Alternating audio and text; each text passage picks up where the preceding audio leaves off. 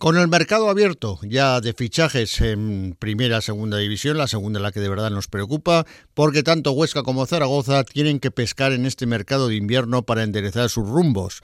En la Sociedad Deportiva Huesca está claro que hay que ir a por el ascenso a la primera división, que para eso se hizo la plantilla y para eso tiene que luchar y pelear desde el primer día hasta el último. Hasta el momento, los que han traído este verano no han dado ningún resultado. A ver si ahora, poquito a poco, van llegando esos jugadores y solucionan los problemas tan importantes que tienen, sobre todo de cara al marco contrario. Y de alguna manera se puede solucionar absolutamente todo, porque ya saben que en el fútbol el gol es fundamental y si no hay gol, pues no hay fútbol. Y si no hay fútbol, pues no hay afición. Y si no hay afición, pues se acaba el fútbol. Y por lo tanto, hay que acertar en los fichajes y en ello está la Sociedad Deportiva Huesca. Caso parecido en cuanto a fichajes hace referencia es en el Real Zaragoza.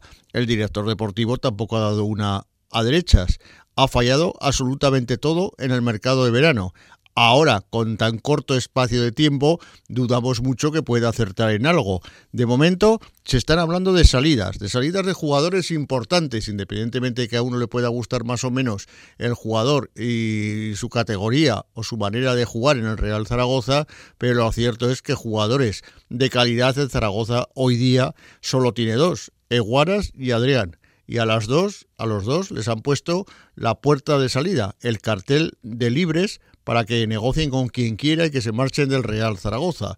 No sé si será un problema o no económico, pero lo cierto es que a día de hoy son los únicos futbolistas que pueden poner fútbol para que el Zaragoza gane algún partido.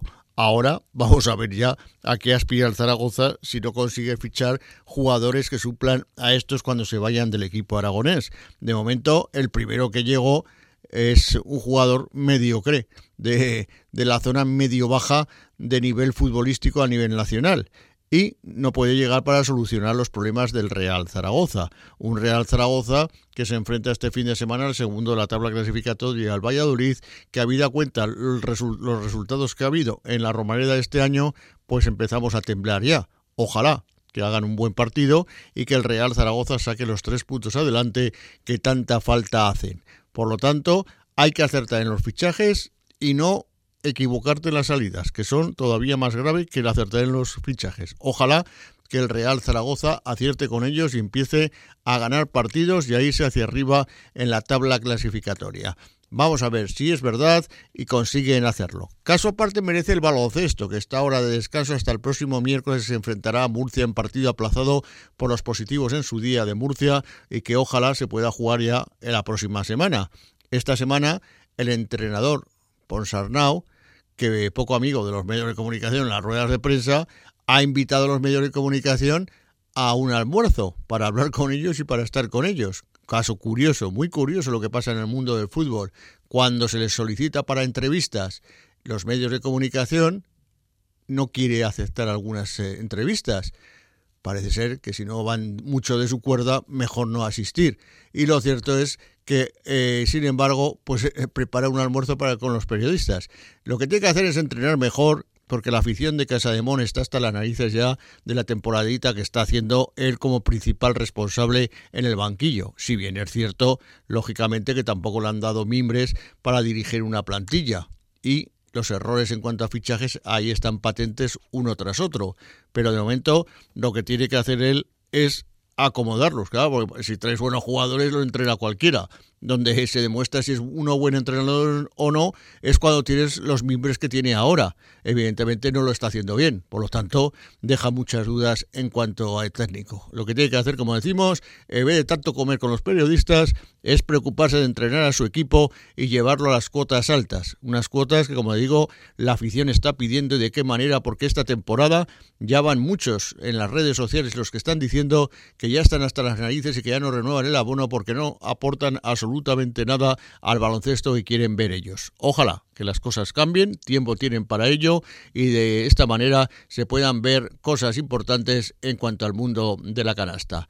Y para finalizar, mención aparte merece la Federación Aragonesa de Fútbol, que el próximo martes, día 25, va a hacer los 100 años de existencia de la federación y en la capital de España, con la presencia del presidente del gobierno aragonés, Javier Lambán, con la presencia del alcalde de Zaragoza, Jorge Azcón, se ha presentado el centenario que el martes tendrá su colofón aquí en el Teatro Principal en la, gala que, en la gala que realizará la Federación Aragonesa de Fútbol para reconocer a aquellos deportistas que en nuestra federación han conseguido logros importantes. Entre, en los entrenadores hay que destacar por encima de ellos a Víctor Muñoz, que como jugador estuvo una carrera excelente, fue el aragonés que más veces ha vestido la camiseta de la selección española y como técnico a Víctor Fernández por el gran logro conseguido con la Recopa mm, de Europa del, del, año 95. Los dos serán galardonados junto con otras muchas figuras del mundo del deporte, del mundo del fútbol, ex técnicos, por ejemplo Luis Costa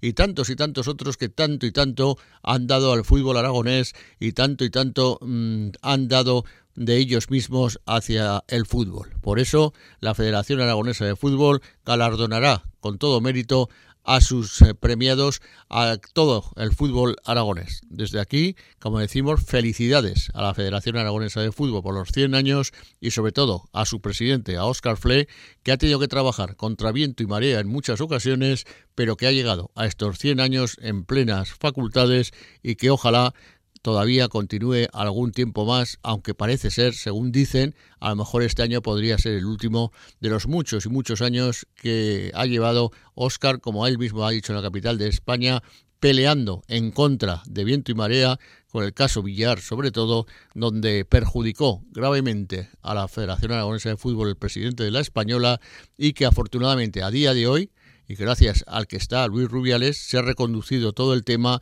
y Luis Rubiales apoya al fútbol aragonés, el presidente de la Real Federación Española de Fútbol. Por eso, gracias a Óscar Fle, presidente de la Aragonesa, por todos los años que ha invertido en el fútbol aragonés y gracias en este caso también al presidente de la Real Federación Española de Fútbol, Luis Rubiales. Mientras, siguen peleando y discutiendo gobierno y alcaldía en Zaragoza para ver dónde, cuándo y cómo se hace el nuevo campo de fútbol y si se hace